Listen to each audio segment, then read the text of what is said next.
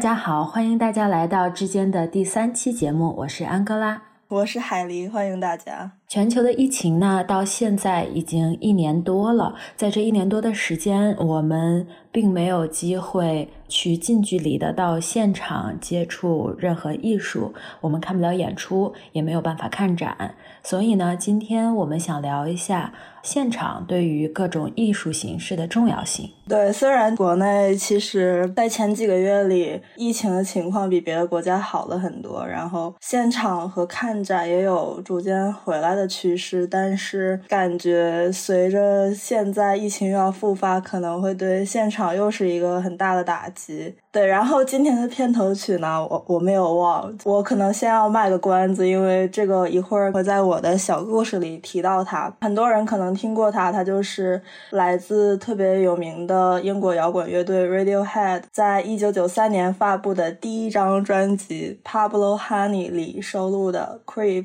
很多人听到它，可能是因为有很多明星翻唱过它，像是华晨宇、苏打绿，还有很多，我就不列举了。希望大家有耐心听下去今天的节目，一会儿我们会说到它。对，至于它为什么重要，大家就三十分钟之后揭晓。那么回到今天的主题，你记得你自己上次去现场是什么时候吗？就是音乐现场。就我在准备这个问题的时候，其实自己想了超久的，因为 因为好像真的是非常久以前的事情。我我甚至在想到。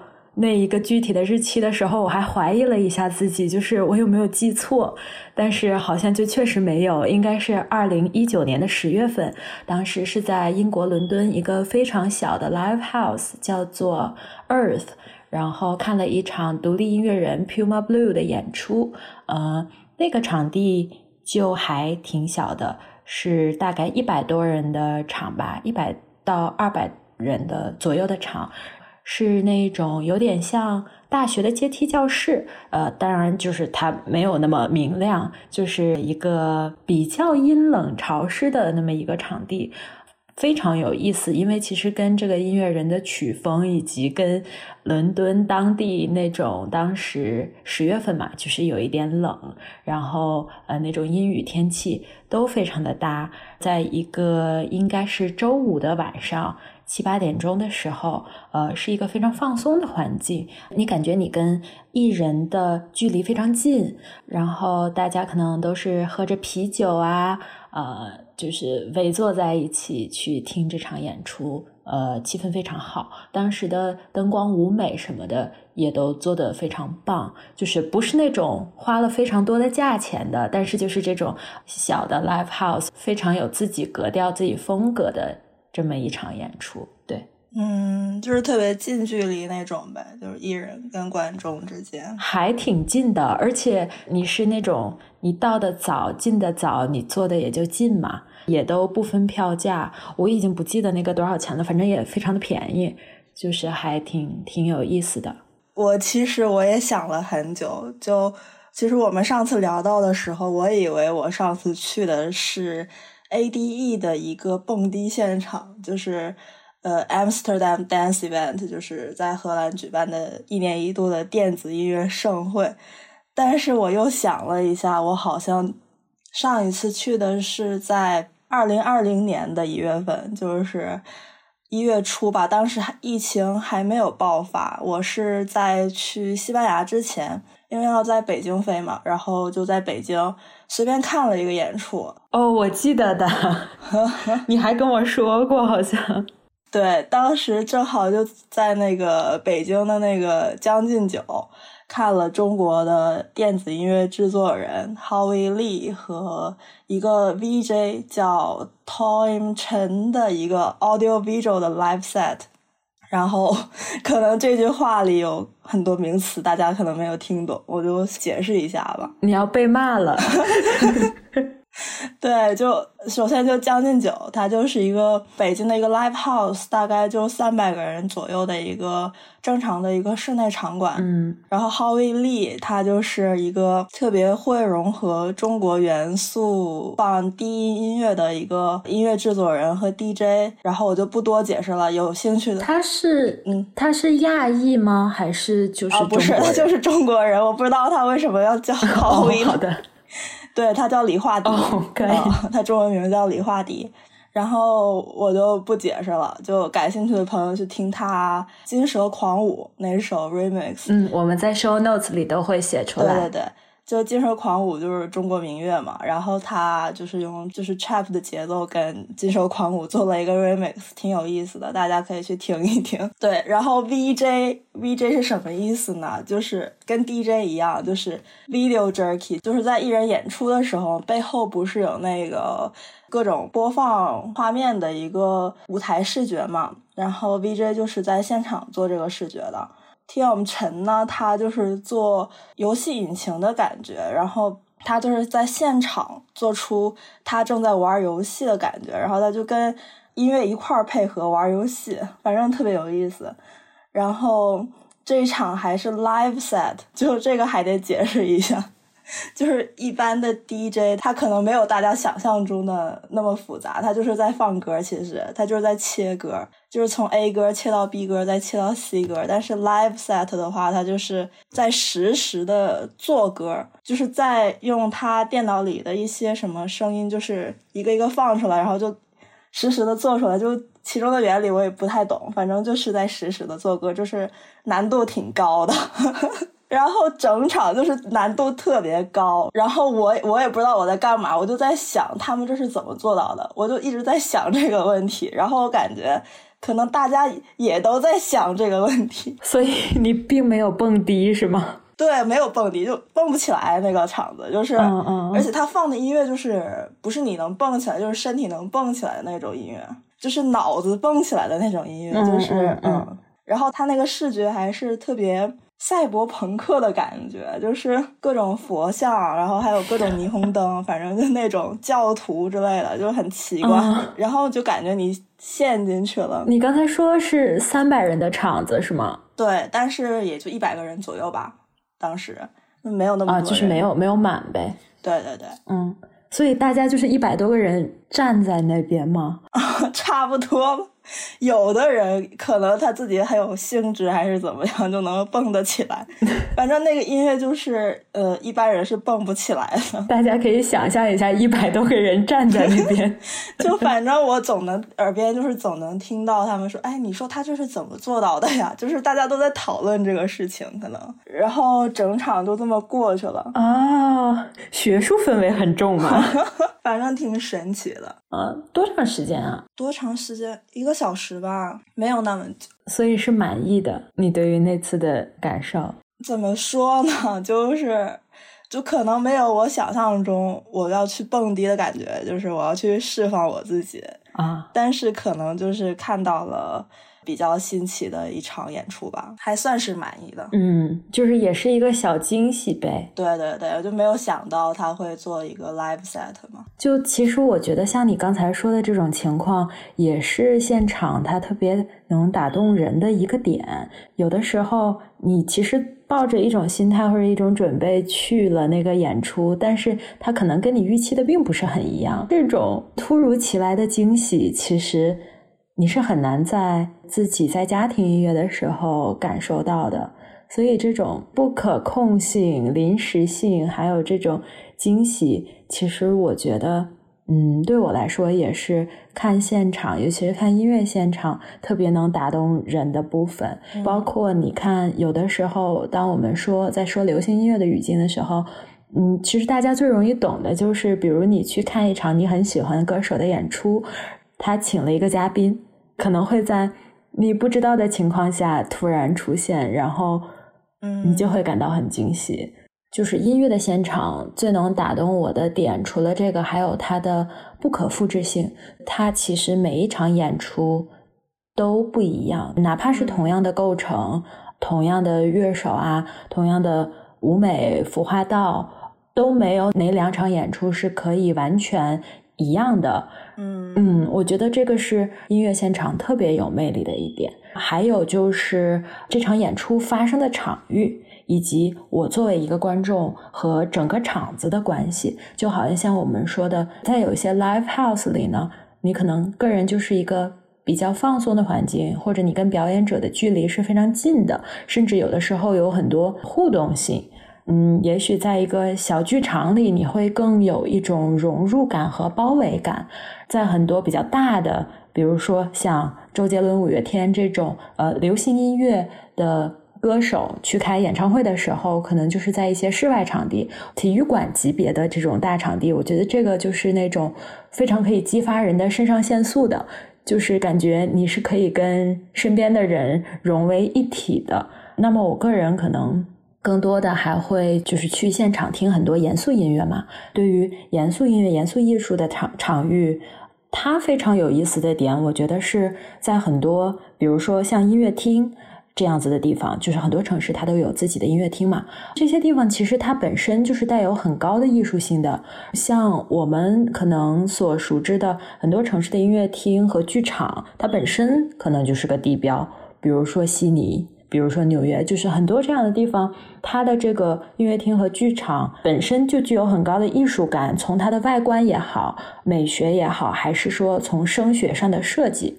所以，当你在这样的场馆里听音乐，它是很不一样的，你听到的声音是很不一样的。呃，甚至说，你作为一个个体，在这个场馆里所处的位置，都会影响你去听音乐的感受。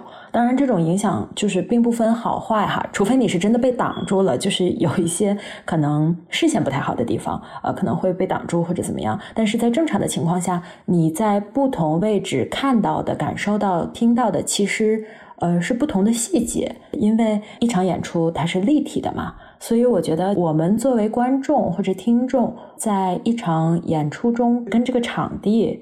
所发生的关系也是特别吸引我的。嗯，就其实你说的那些场地，它不光是地标，它就是音乐历史上都是特别有重要意义的地方嘛。然后就可能你去的之前，你就已经带着一种仪式感，就是对的。哇，我终于来到了这个什么音乐的圣殿，然后 就是已经开始，你的肾上腺激素已经开始有点飙升的感觉了。其实，对对。然后我也同意，就是看现场是感觉就是在日常生活里特别不日常的一个事情。就你平时嘛，就是在吃饭、睡觉、打工，然后就是在这么一个特定的时间，一个特定的地点，你跟一群其他普通的人一起去，为了一件。就是音乐这件事情，你花费了你人生，你跟他们一起花费了你人生中的几个小时的时间，就专门单纯的，嗯，集中在这个事情上的时候，我感觉也特别有仪式感。就是可能因为我不信教，就是 有一种，嗯，不好意思，不不不能不能说这个话，没事吧？就是很有仪式感，嗯，有一种邪教的感觉，就是什么东西？原来你是要说这个。好的，对，我们就不能做正教吗？为什么要做邪教？对，反正你就是代替了嗯宗教的感觉。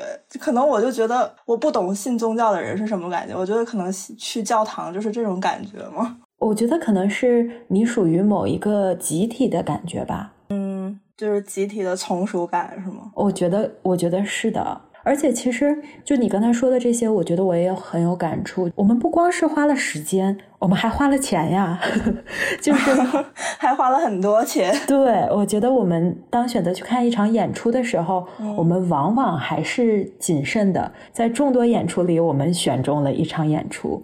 你为这场演出不光要支付时间，还要支付金钱。所以，当你开始有为这场演出支付时间。的那一刻开始，关于这场演出的体验也就开始了。虽然这个话听起来好像很严重，但是就是哪怕我们不说去筛选演出的那个过程，就是在演出当天，你选择以一个什么样的姿态去看这场演出，比如说你的着装、你的交通方式、你跟谁一起去等等，嗯，我觉得都构建着你整体的感受。嗯，所以。我觉得去现场这件事情本身，它就是一个充满仪式感的事情。我觉得他花的可能不只是你在当场那几个小时的时间，它是你所有为这件事情投入的精力和时间。对，然后我觉得可能对我们来说，这是特别有仪式感的事情。但是也有可能有人说，就是我去现场，比如说我去蹦迪，我就是每周图个乐子。就我也没有什么仪式感，我就是去放松一下，嗯，我觉得也是没有问题的。就啊，当然没有问题，对，也不需要那么那么庄重。就有的时候看现场，你就是跟朋友们，就是像唱 KTV 一样，很平常的事情，你就去图个乐子，去放松一下自己，释放一下压力什么的，我感觉也是很好的体验。对对对，就是看现场可能有不同的维度吧。我觉得不光是不同的维度，其实也有不同的音乐类型或者不同的表演类型。因为我自己是很喜欢去现场看呃音乐剧啊和去听交响乐的，所以其实。音乐剧可能相对来说还好一点，因为是更加随意一点嘛。然后你可能很多时候是跟朋友，或者很多是以家庭为单位的，嗯。但是像在很多地方的交响乐厅，可能大家会比较正式的去看这场演出。但也没有正式到你需要踩着高跟鞋、穿着礼服那么夸张了。但是就是 你可能会，对你可能会穿的稍微正式一点。我记得我有一次穿着拖鞋就去了，笑死！我的天呐，你进去了吗？我进去了，就他也没有太大的限制。嗯，对对对，他他不会要求你怎么样，但是我觉得可能是很多观众自发的一个行为吧。我其实每次去听交响乐，我会看到很多白发苍苍的爷爷奶奶们，然后他们就是穿的特别正式，然后一看就是用心搭配过的那种。他们可能就坐在你的周围，呃，听得特别认真，你就能感觉到他们是真的特别尊重这种艺术。然后同时，你也就会被感染到。有的时候特别有意思的是，在中场休息的时候，他们可能还会觉得很好奇，就是哎，你这个年轻人怎么也来了？然后就特别可爱。当然也有很多那种小朋友，一看就是被家长带着来的，你懂的吧？我感觉在国内特别普遍，就是特别有教育意义。去看古典音乐这个事情，对，对对对，所以那个那个场是非常有意思的。当然，就是最重要的还是演奏本身嘛。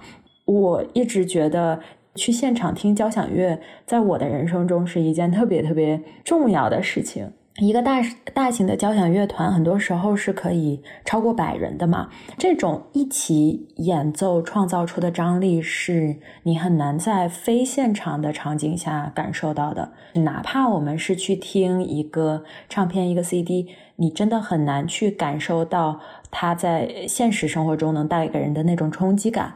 在这种交响乐的现场中，你可以特别明显的感觉到音乐里的强弱跨度，真的可以做到极致。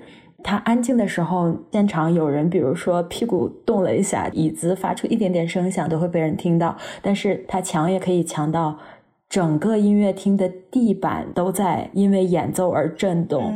你很多时候是可以感觉到每个表演者他们的呼吸都是一致的。那种所有人合而为一的震慑力是特别特别迷人的，就是他的声音可能就不是完美的，就。因为现场也有很多干扰因素嘛，像什么你刚刚说可能有人动一下，有人打个喷嚏，什么咳嗽一下之类的。对对对，有可能就是唱片和 CD，就是没有人听 CD 了，反正就是唱片。然后我们听的一些数字音乐，它已经达到了声音的极致。去 live 其实听的不是那种声音的极致，就是。那种声音完美无缺，比如说所有的音都在完美的点上，所有的节奏都在完美的点上。嗯，可能去现场听的就是那种不完美，但是特别有震慑感。对，我觉得其实很多这种现场里的小瑕疵，它它是非常迷人的。我们要知道，像像这样专业的表演者，不管是在严肃音乐的领域，还是流行音乐的领域，他们的现场不会太说不过去。都是经过专业，都是经过专业训练的，对对对，所以他一定是能够达到一定标准的，不然你也不会为他付钱嘛，是不是？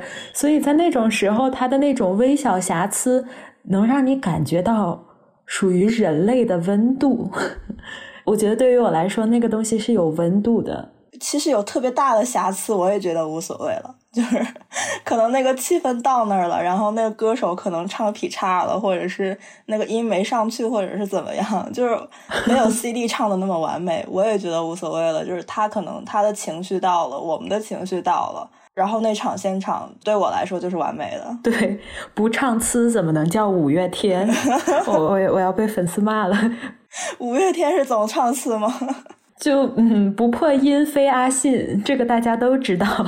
所以我觉得，就是自从疫情开始以来，很多 live 它变成了录播的方式，其实对于很多歌手来说，可能是一件嗯特别好的发明。我以为五月天就是我不知道，就是特别多人着迷于五月天的演唱会。因为特别热血，就是啊，就特别上瘾。我看他们就是去一次还想去，还想去的那种。对，五月天其实有一个传统，就是我们平时去看表演，他不是唱完了之后，大家会 encore 嘛，就是喊他回来嘛。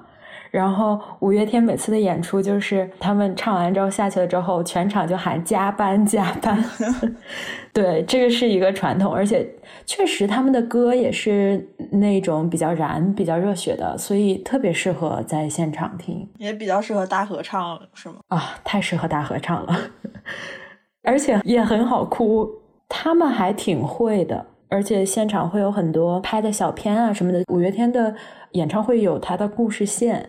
然后你会在大屏幕上看到一些有有的没的，我记得上次还看到了催哭了，那倒不是，就是你知道，其实他们还挺中二的，哦，就是那种中年男性的中二，所以就挺有意思的。对，反正就是看现场有各种各样不同的原因，然后可能有的人就是去大合唱，有的人就是去欣赏表演者。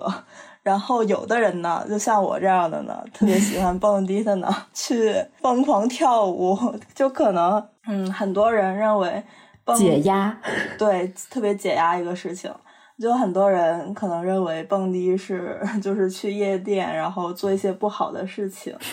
但是蹦迪这个，快给大家科普一下吧，因为我觉得我身边有很多你你你知道我的，我也不是很喜欢蹦迪，但是我是因为真的脑脑袋有一点受不了。但是我身边有很多人，尤其是长辈，一定觉得就是嗯，抽烟喝酒干奇怪的事情，赶紧让给大家科普一下。我先承认是有人做一些奇怪的事情。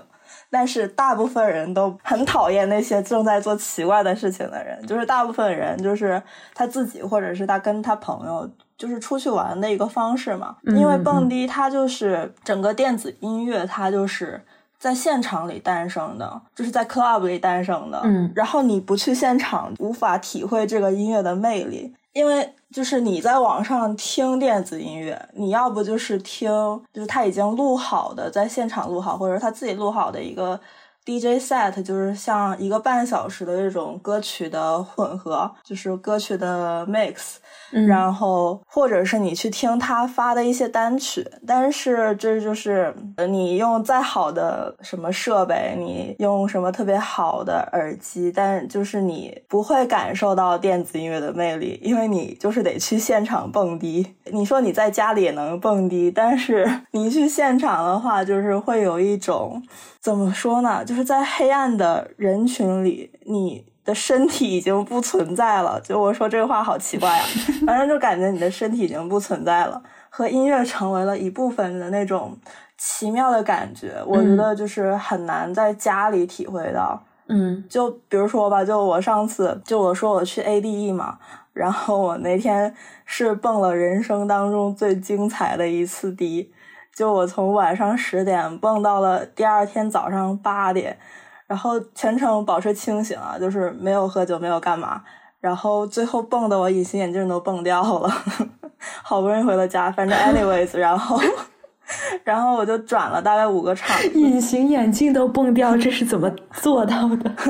就是太干了嘛，因为蹦了太久，然后那就掉了。有一个掉了，有一个还在，反正我安全的回到了家哈。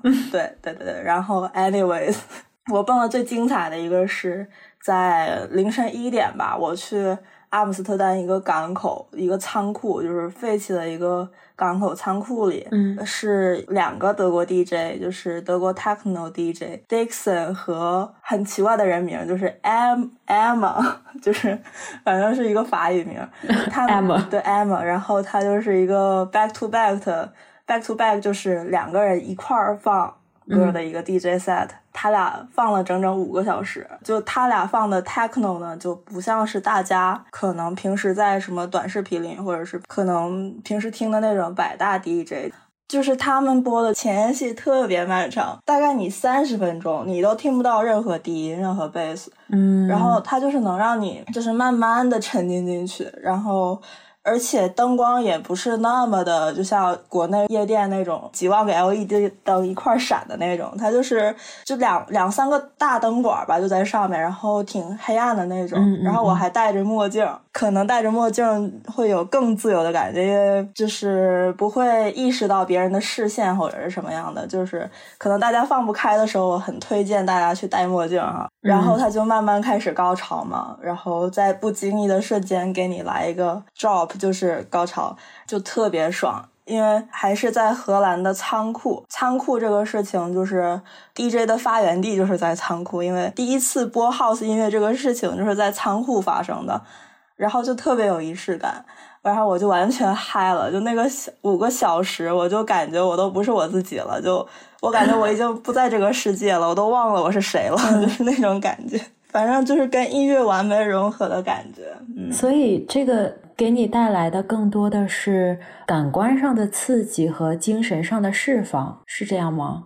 对，是的。怎么说？不是特别严肃的那种，特别鉴赏性，或者是跟大家一块儿大合唱的那种感觉，那种感觉也很爽。但就是自己，然后释放自己，然后特别自由的这种感觉也很爽。就是我成为。音乐的一部分，然后上面的 DJ 他就是一个放歌的，我不需要看着他，我不需要什么盯着他，我不需要仰望他，就是我在这个音乐里就是我自己，我是我是最牛逼的，就是我就是最厉害的，反正就是很爽。就是其实你并不是一个客体，你是一个主体。对你，你不是客人，你是主人。对对对对，嗯，就是可能在其他的很多音乐现场里，我们都是我们都是客体嘛，我们是去观赏的那个人。那在蹦迪的场景下，可能我们才是主体。DJ 从某种程度上来说是服务我们的。嗯，是是这样的。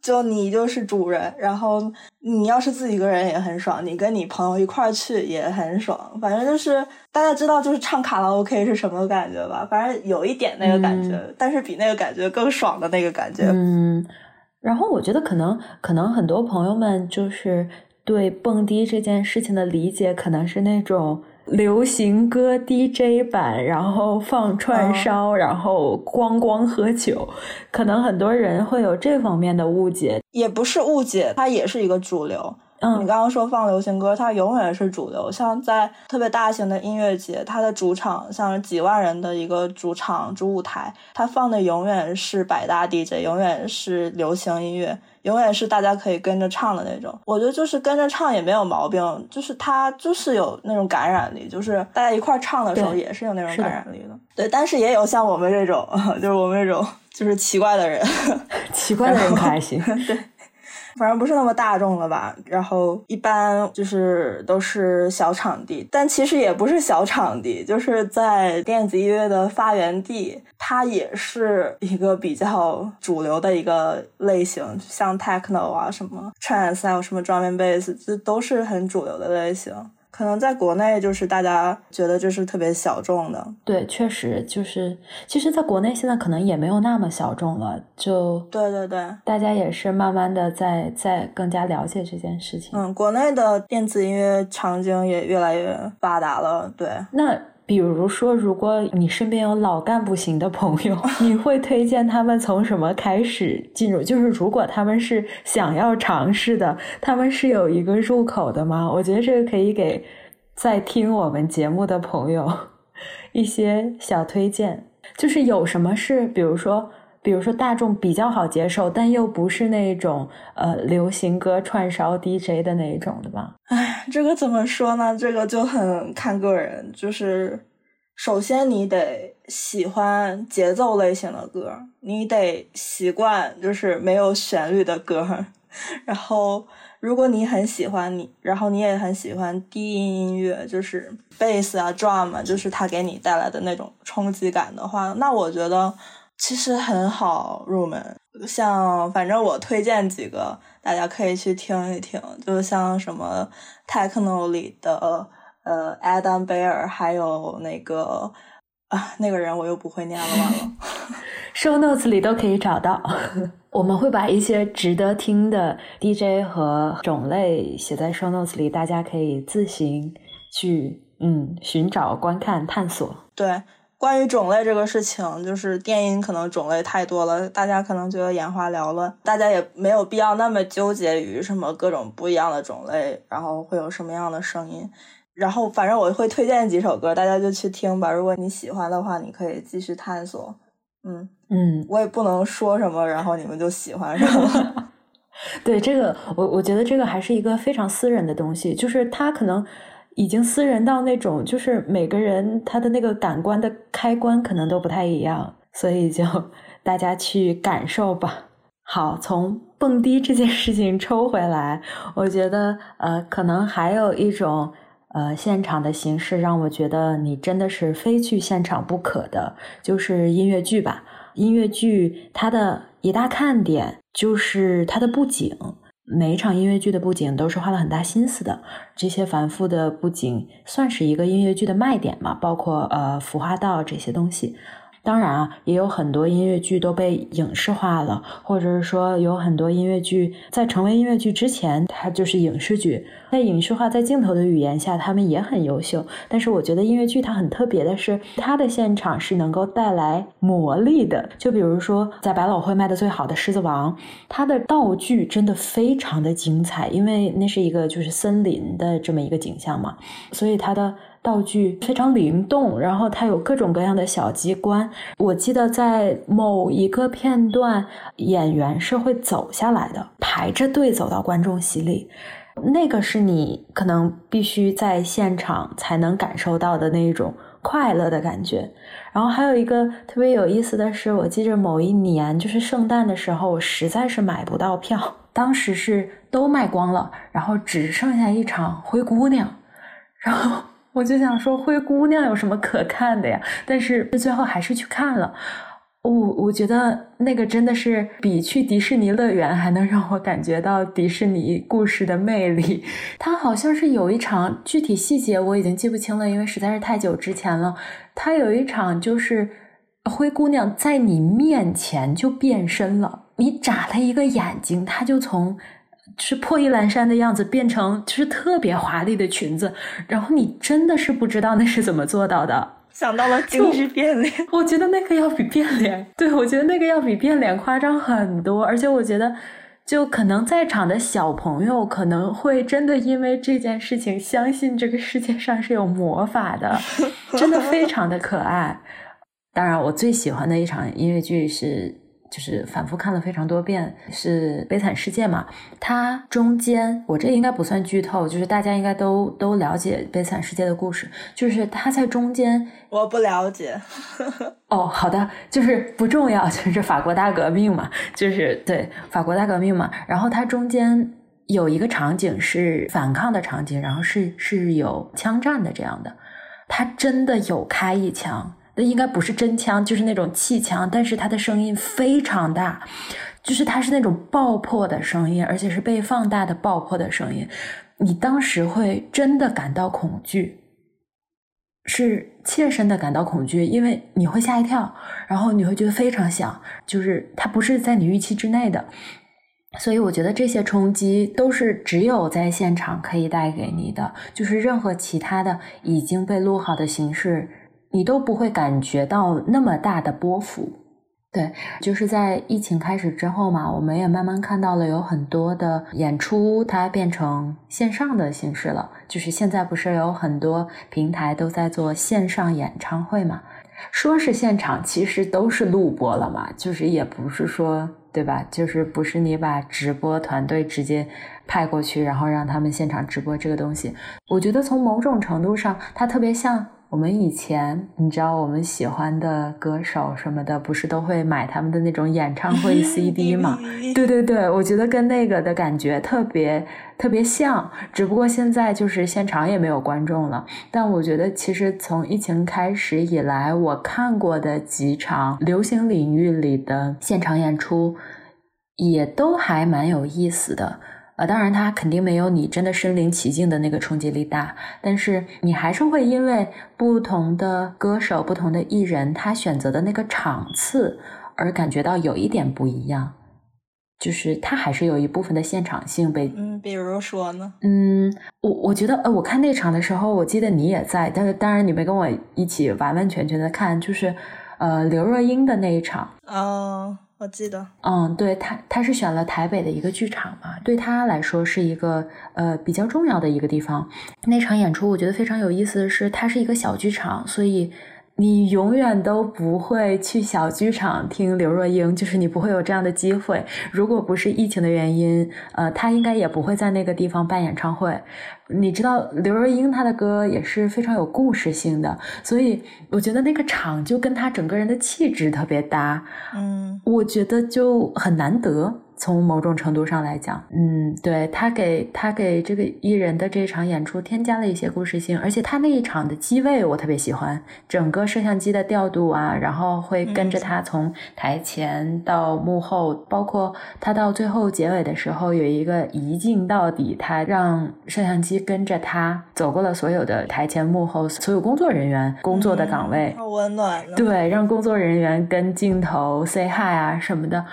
哦，我觉得就很暖，然后也很刘若英。当然了，就是我们可能还是很想去现场去去听，但是这种形式有的时候也是带来了不一样的惊喜。而且 我还记得蛮清楚的，就是唱后来的时候嘛。还专门的说把话筒递给观众，在他当时录的时候，就是是没有声音的。但是因为那首歌对很多人都很重要，就是我还是觉得现场，反正我现场有跟着唱了，还挺感动的。你在家跟着唱是吗？对，我在家，你没有听到吗？我就是在家是当时当时在家有跟着唱，我觉得弹幕里也有很多人在刷。嗯，它是一种新的现场形式吧。嗯，当然，我还是希望如果有机会的话，就是这种现场形式固然很好，但是有可能的话，还是想要去真正的现场。嗯，对，确实挺新颖的。当时相信音乐的那个疫情慈善线上演唱会，对对对对对，反正就那个，然后很很多艺人不都是在家里录的吗？我感觉也特别有亲近感，很难想象到就是艺人在家里唱歌的样子，反正也是一种挺新颖的角度吧。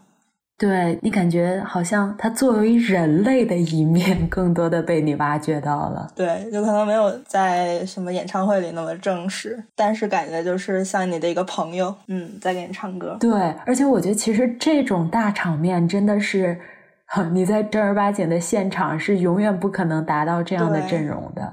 我感觉整个华语乐坛上下好几代都 都出现了。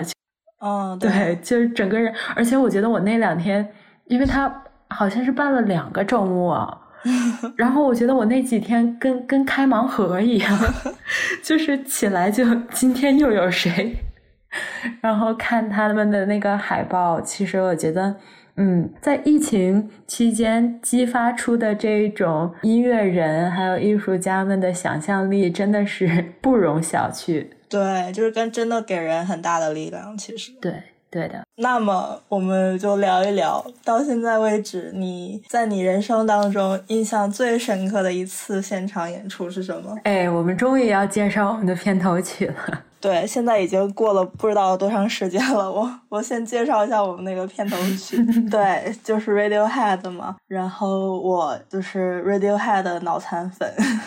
我从大概初中的时候一直到嗯很长一段时间内，我只听 Radiohead，但是也没有那么夸张，就是大部分时间都在听 Radiohead。然后我一直梦想着去看他们的 live 嘛，嗯，然后终于在二零一六年的夏天，我去日本的呃 Summer Sonic 的音乐节。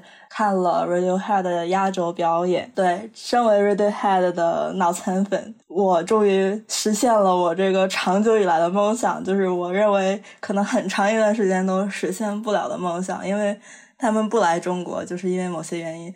对，反正那天我和两万名的观众一起挤着看了 Radiohead 的压轴，大家都其实挺疯狂的。其实跟我想象中的不太一样，因为在日本，我以为日本的观众就是我对日本人的刻板印象嘛，比较冷静是吗？对，我以为他们会特别冷静，但其实他们看演唱会也很疯狂。我感觉比可能比国内的一些观众还疯狂。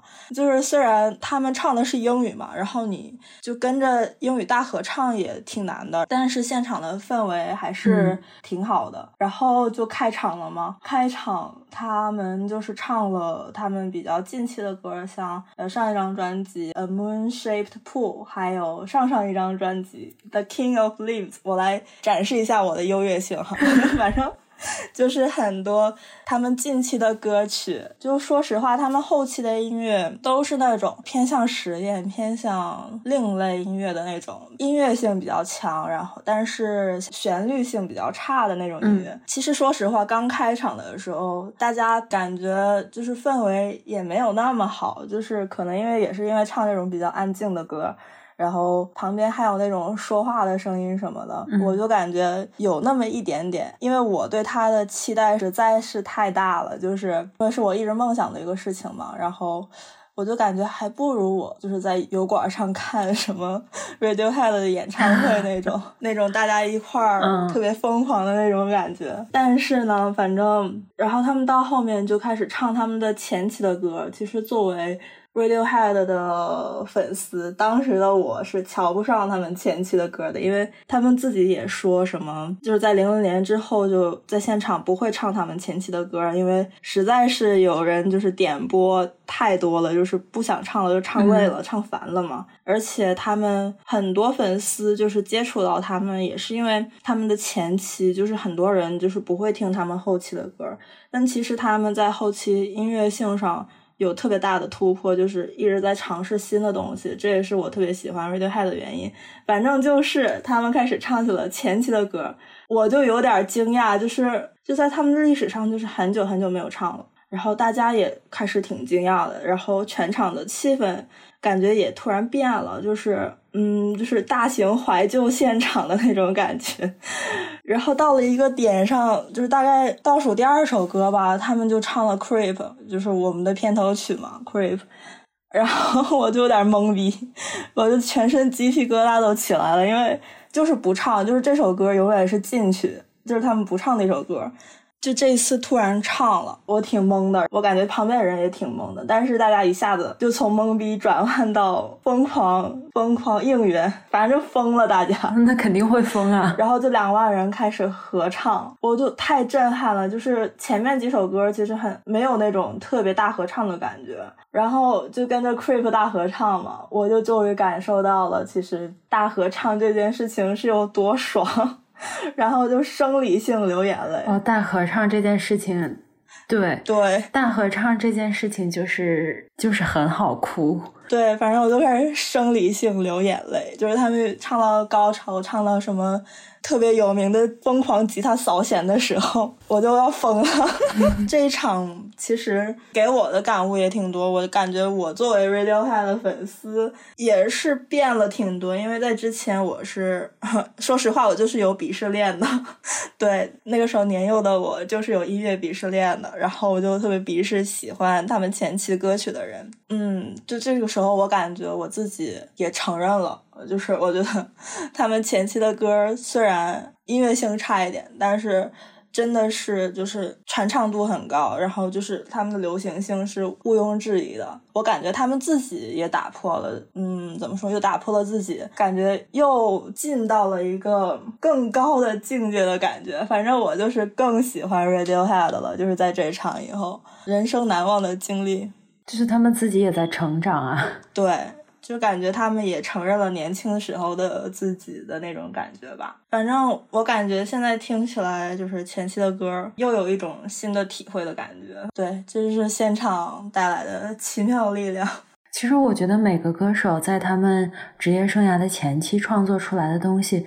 是非常珍贵的。当然了，就是每个人面对年轻的时候的自己的一些无知啊，或者嗯，哪怕到后面可能会有很多不认同，这些都很正常，就是都可以理解。但就是因为那些就是很青涩啊、不成熟啊，甚至说很偏激、偏执或者不对的那些东西，才很珍贵。那是你找不回的一种状态。嗯，对，太珍贵了。那是只有在年轻的时候能做到的事情，感觉 可能吧。就这件事情，我也我也不是很有定论，但可能吧。我感觉是的，反正嗯，但我们可能确实会找一期好好聊一聊鄙视链的事情。对，我们得聊一聊这个事情。对我之前是有鄙视链的，我觉得你到了比较后面的一个时期都有哎。我觉得我认识你的时候，你也有啊？是吗？那可能我一直在打破我的鄙视链。嗯，我觉得鄙视链啊，好了，我们这期可能我们先不说这个，我觉得我们找机会认认真真的聊一聊这个事情。嗯，大家如果对鄙视链这个话题感兴趣，嗯，想想听或者不想听，或者有什么想法的话，也欢迎大家给我们留言。对，那么轮到你了。嗯。我其实选不出来，真算不算作弊？我在想这个问题的时候，其实我很难挑出某一场我印象特别深的，所以我在我比较近的记忆里寻找了一下，还蛮特别的，是一场舞剧，是杨丽萍老师主创的《十面埋伏》。因为我个人对呃舞蹈舞剧这个门类可能接触的并没有那么多，然后也是因为工作的机会，我去看了这场舞剧。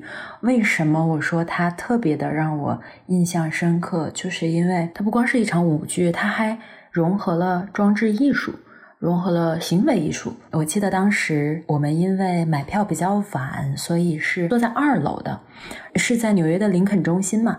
也是一个比较经典的严肃音乐的这么一个剧剧场，然后我一进去，我就感觉，哎，我说怎么感觉这什么声音啊？就是因为我没有注意到嘛。然后我坐下来，我就看到下面黑压压的一片，我坐在的那个位置是可以看到舞台的那个吊杆的，它可以看到一些剧场的细节。那一场剧里，它的布景是它的钓竿上面挂着两万多把剪刀，而且是真的剪刀。我感觉好危险呢。对，不是我们想象中的那种，就是平时家里的那种玩具剪刀。是，你知道，我不知道你有没有印象，就是家里老剪刀，爷爷奶奶用的那种，就是那种铁的，那那是铁的吗？反正就是金属的，然后特别大。哦，嗯，剪那种布的那种。对，然后感觉特别有分量的那种，就是手感非常好的这种。对对对，特别锋利那个，很快那个剪刀，就是吊着两两万多把。对，然后你想，这两万多把剪刀会随着那个场里空气的流动发出声响，它有一点像风铃，但是又比风铃更锐利。然后也会随着剧情的走向、舞台的一些动作啊，发出那种碰撞声，然后配合整个舞者的那种动作，它的那个。张力是真的很难用言语形容的，而且它的那个剪刀的那种错落的摆放，以及那个剪刀的密集程度，而且你知道，因为它架在钓竿上，它会配合有一些情节，它会它会动，就是那个钓竿会动，它会降下来，然后你真的会有一种天上在下刀子的感觉。对，因为我能看到那个，而且《十面埋伏》它本来就是一个嗯比较紧张的这么一个故事情节。我整个人感觉我是在椅子边上坐着的，我一边为了这个剧情紧张，一边心里在想：妈呀，不会扎到人吧？我我我很我很担心，我可能也会全程紧张。对我我整个人就是啊，就是特别特别紧张。我觉得更有意思的是，在这个比较激烈的这一场舞剧发生的同时，舞台上是有一位剪纸师的，他从头到尾在不停的剪纸。然后就像一个旁观者一样。所以它跟整个的这个舞剧是有一个特别强的冲击性的，就是在比较紧张的这种，然后对比这个比较有禅意的这个剪纸师的画面。他们舞台当时是以红黑调为主的嘛，然后这个剪纸师就是一袭白衣坐在舞台的某一个角落，哇，这个视觉上冲击也就是很大。所以其实整场表演它的艺术感特别特别强。这个是比较近的看过，让我印象比较深刻的一场现场。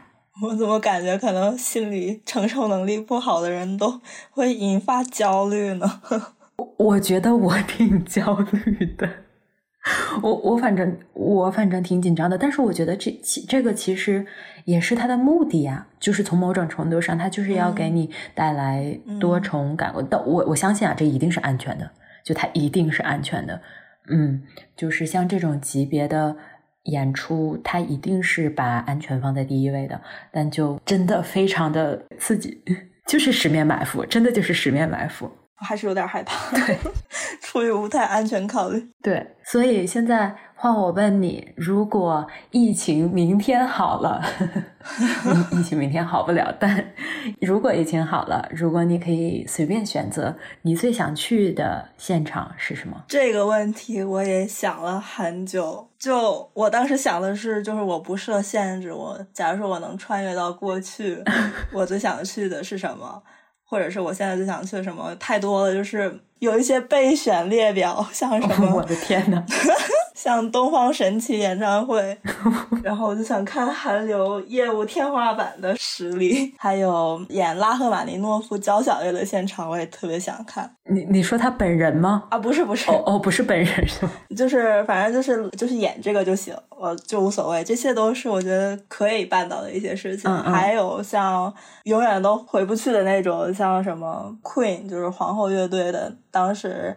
Live Aid 里的那一场，就是大家看那个《波西米亚狂想曲》那个电影可能会看到他们那个演出，我就特别想去跟着 Freddie 一块儿喊 A O 那种。然后还有什么？不是你这个好 可以，这个疫跟疫情好不好好像也没有什么关系啊，没有关系，就是我个人的一些意淫。然后还有我喜欢的 Amy Winehouse，他的现场就是他现场会有很多即兴的唱法，然后还有 Radiohead 他们年轻时候的现场，我也很想去。反正说了这些呢，就是为了铺垫，就是我最想去的。我觉得最最想去的就是日本的金属摇滚乐队 X Japan 的1997年的解散演唱会，就这一场。所以就是还是无法做到的啊，这肯定是无法做到的，就是只有这么一场。就所有的演唱会都是只有那么一场，但是这场演唱会它的只有那么一场，就是赋予了更多的意义，就是。就真的很特殊，这个演唱会，我就先介绍一下 Japan 吧。他们就是，啊，就是日本的重金属摇滚乐队，然后视觉摇滚之父，然后就有一种夸张的说法，就是日本的音乐可以用。X Japan 之后和 X Japan 之前来划分。当时这个演唱会的背景呢，就是他们出了他们的第三张专辑，然后处于乐队的特别鼎盛的时期。但是呢，他们的主唱 Toshi 受到了邪教的洗脑，然后说要退出 X。就有了这场 解散演唱会。必须说一下，就是这里的主唱和这里的乐队的核心人员 Yoshiki，他们俩就是从小一起长到大，一块儿玩音乐的青梅竹马。然后他俩感情特别好。当时 Yoshiki 听到这个消息就特别生气。大家其实粉丝所有的幕后人员都特别害怕，他们可能会在解散演唱会打起来。就是这场演唱会就在这么一个特别紧张的气氛下开始了。当当时就是我看那个演唱会的回放 DVD 嘛，我就有一个场面就是特别动人。当时大家粉丝越到后面哭的越厉害，就是因为要解散了嘛。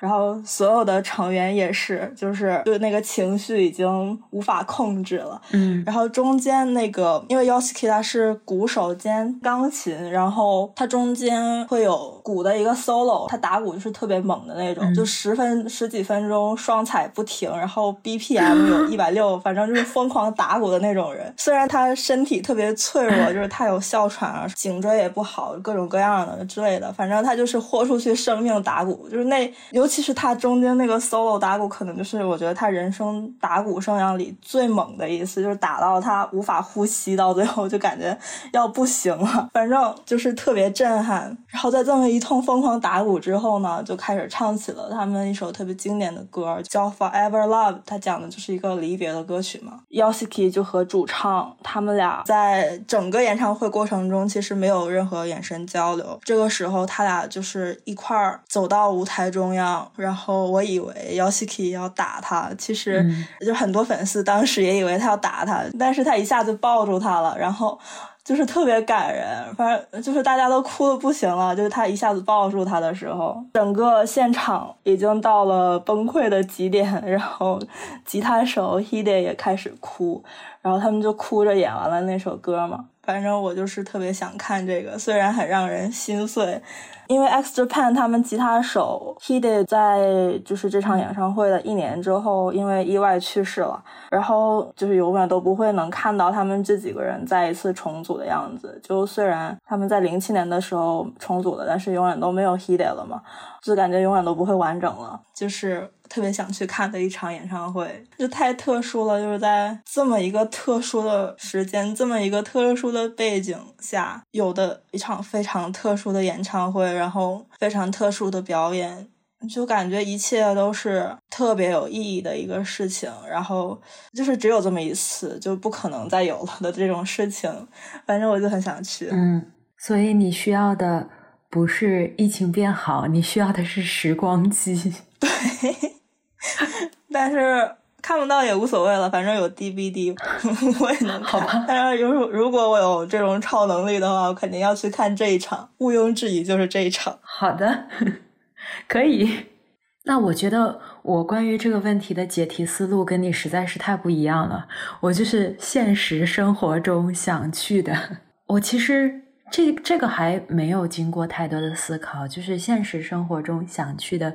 就是维也纳新年音乐会哦，我也想去。嗯，也是为了仪式感。这个真的应该应该能说最想去的吧？怎么说呢？就可能其他的说出来都是我想去，疫情好了，我总会找到机会可以去的。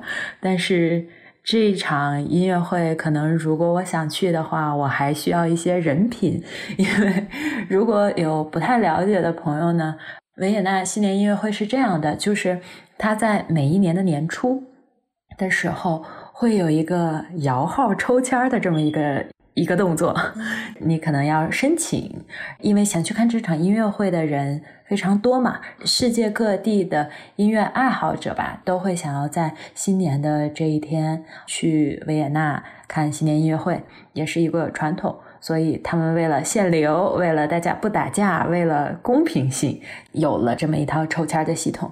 我觉得为什么我说我很想去，就是我可能也不知道，在未来的哪一年。我会有幸可以抽到，并且在抽到的情况下还刚好有时间可以去，或许就是永远都抽不到，就是可能我的运气真的不太好。这都不好说，但这就是一个值得期待的事情吧。然后也有那么一丢丢开盲盒的感觉，因为新年音乐会它也是每一年会邀请不一样的指挥来指挥这一场音乐会嘛，所以你能不能去，什么时候去，去看到谁都是没有办法。提前预测到的，砸中你了就砸中了，没砸中你就再接再厉再来一次，所以还还挺期待的，挺想去的。而且其实我是有去大家都知道的金色大厅去听过演出的，那个时候也是因为刚好在那边，就当场买了一张站票。刚才也说过嘛。你在不同位置所感受到的音乐，它的冲击力是不一样的。那当时在后面，因为我那天其实也蛮疲惫的，所以那个感受并没有非常好。嗯，所以我很想要回到那个地方重新去感受一下。当然，如果能感受到最经典、最传统、最优秀的，那更好了。而且大家如果有兴趣的话，这场音乐会它的票价是。从三十五开始，最高票价大概是一千二，就是土豪爸爸们请。哦，我其实不应该说这么多信息，如果到时候有人跟我抢票，什什么什么币种？呃，欧元，欧元，对，三十五到一千二欧元。然后我真的觉得我不太应该透露这个消息，就可能希望你们不要跟我抢票，好吗？大家，对，就送我上去。抢到票，请卖我一张。我想问，就是如果你买更贵的票价，那你抽被抽到的概率更大吗？还是你先抽你才能买？嗯，不是，不是，不是，他他就是抽到你之后你去买。哦，好吧，他是他应该是这样的流程，好像是啊，我不是特别确定，我不是特别确定，而且限购就是一人只能买两张。嗯，那你帮我买一张吧。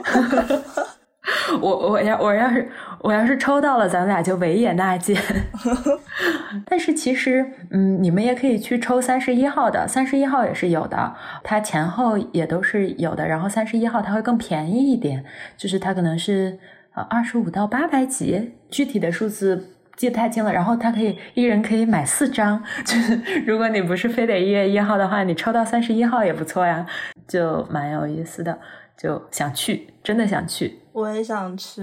然后其实也是因为当时在欧洲疫情爆发的时候是三月份嘛，那个时候我跟海狸我们俩是 有计划想说在七八月份的时候，因为七八月份维也纳它是有有音乐节的，但是就是像这种比较古典的音乐节，当时我们还想的挺美嘞，我们还想说。哎，不是不是七八月份，我有点不太记得了。但是当时我们就想说，那不然在夏天，对差不多吧。对，就是几个月之后，我们去去维也纳看音乐会啊。哎，然后就没有然后了。我记得我当时都买票了。你买的是不是你买的不是音乐节的票？就是你你对你是有想去过去一趟嘛？对，反正就是我们俩一直是想去一趟，嗯，然后就没有发生。所以我想说，现在刚好那就。疫情结束之后，最想去的就是维也纳新年音乐会吧。今年也是因为疫情的原因，就是这场音乐会也变成线上了嘛。嗯，大家可以去看吧。对，在大家可以自行去去去看、观赏、收听。嗯，疫情什么时候能结束呢？唉，我记得我当时还没开始的时候，三月份的时候买了好多音乐节的票，一个也没去成。对。而且都不退钱，是不是？哦，对，有几个现在都没给我退钱，我申请了，但是没有反应，他可能自动给我延到明今年了，但我觉得我可能去不了。疫情对现场的冲击力，但我觉得今年很有可能也不会发生。虽然有点悲观，我也觉得可能不会。让我们拭目以待。那我们今天的节目就到这里，好像也聊了挺久了。哦，我的天呐！其实呢，那在这儿我可能要说，我们这一期节目现在说的是音乐现场，其实我们这一期节目是有下期的，或者说是有姐妹篇的，那就是关于视觉艺术的现场。当然了，就是我们关于音乐现场的，可能今天就聊到这里了。就是大家可以期待一下，期待一下我们的下一集。对，下一集会主要讲视觉方面的现场。也希望这一集大家多多留言。这一集我们终于有留言板了，就是大家可以留言自己啊，我们的微信公众号。对，微信公众号里，对，文章里会有留言板，然后大家可以留言自己去过的什么现场啊，然后推荐的现场啊之类的。反正就我们一起一起交流吧。对，欢迎大家留言区评论自己非常印象深刻或者想要去的现场，或者有什么想要让我们聊的话题，都可以在留言区里。或者想问我们的事情也可以。对，就是如果说呃不想通过留言的方式，也可以给我们发 email，我们是有邮箱的。对。这个也会在微信公众号里，还有 show note 里注明。反正对，希望多跟大家一起交流吧。嗯，对。那么，既然说到这儿，我就做一下今天的口播吧。好，嗯，就是欢迎大家在微信和微博依旧没有一条的 微博里搜索“之 between 间”，就可以找到我们。我们的音频节目除了在微信公众号随着我们的文字版呃可以收听，还可以在各大播客收听平台或者音频收听平台搜索我们。我们在网易云音乐、喜马拉雅、蜻蜓 FM。荔枝、小宇宙、Spotify 和苹果播客搜索之间 Between 就都可以找到我们。好的，我们今天的片尾曲呢叫做 Master of the House 房子的主人。嗯，这一首曲子是我刚刚也说了，我最喜欢的音乐剧《悲惨世界》里的一个喜剧片段。这个选段的大意呢，就是黑心酒店老板唐纳蒂夫妇想要在战争来临之前，用他们一贯坑蒙拐骗的手法再发一笔横财。在《悲惨世界》这个故事里呢，唐纳蒂夫妇的角色设定几乎是嗯那种近乎符号化的反面角色，就他们很贪财、很自私、很卑鄙，嗯，可以说毫无优点。但是在整个严肃而又沉重的剧目里，他们那种非常夸张的表演，嗯，非常逗趣，甚至。粗俗的语言以及特别鲜明的妆发和肢体动作，都可以给观众在整个这种严肃情绪中得到一些喘息的机会。所以我们在听这个曲子的时候，其实不光能听到歌者他唱的非常有故事性，连乐手的演奏都变得非常充满故事性。因为《悲惨世界》的音乐相对来说都是比较严肃恢宏的嘛，但是在这个选段里呢，乐手的演奏就变得非常调皮和随性。那我相信大家在听这首曲子的时候都是能感受到的。所以我选这首歌的原因也是因为，其实现在。在疫情在世界各地都会有一些反扑，可能现在虽然二零二一已经来了，可能它并没有像 大家想象的那么好。那么也希望大家可以在现在这种大环境并不太美好的时候，可以给自己找到一些放松和快乐的出口，哪怕只是一首歌的时间也好。那么我们今天的节目就到这里啦，嗯，要跟大家说拜拜啦，我们下期节目见。下期节目见，拜拜。Wakey wakey, we're opening. I love you. I love you so much.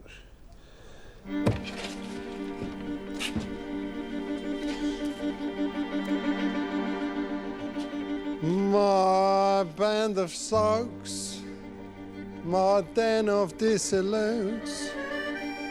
My dirty jugs. Ooh. My always pissed as newts. My uh, sons of whores. No, no, no, no, no. Not tonight. Spend their lives in my inn. Wakey, wakey. Good boy, good boy, good boy. Homing pigeons, homing in. They fly through my doors.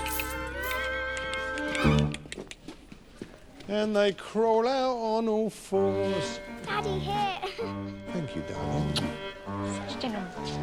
Oh, welcome, monsieur. Sit yourself down and meet the best innkeeper in town.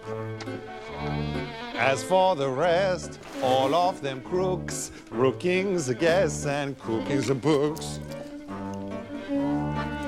Seldom do you see honest men like me, a gent of good intent, who's content to be? Master of the house, doling out the charm, ready with a handshake and an open palm, tells a saucy tale, makes a little stir, customers appreciate the bon vivant, glad to do a friend a favor, doesn't cost me to be nice. But nothing gets you nothing, everything has got a little price. Master of the house, keeper of the zoo, ready to relieve them of a sou or two. Ordering the wine, making up the way, picking up their knickknacks when they can't see straight. Everybody loves a landlord, everybody's bosom friend. I do whatever pleases Jesus when I bleed him in the end. The house, quick to catch your eye, never was a passerby to passing by. Servant of the poor, welcome to the great, don't pay. Everybody's everybody's. But up your valises, Jesus wanna skin you to the bone.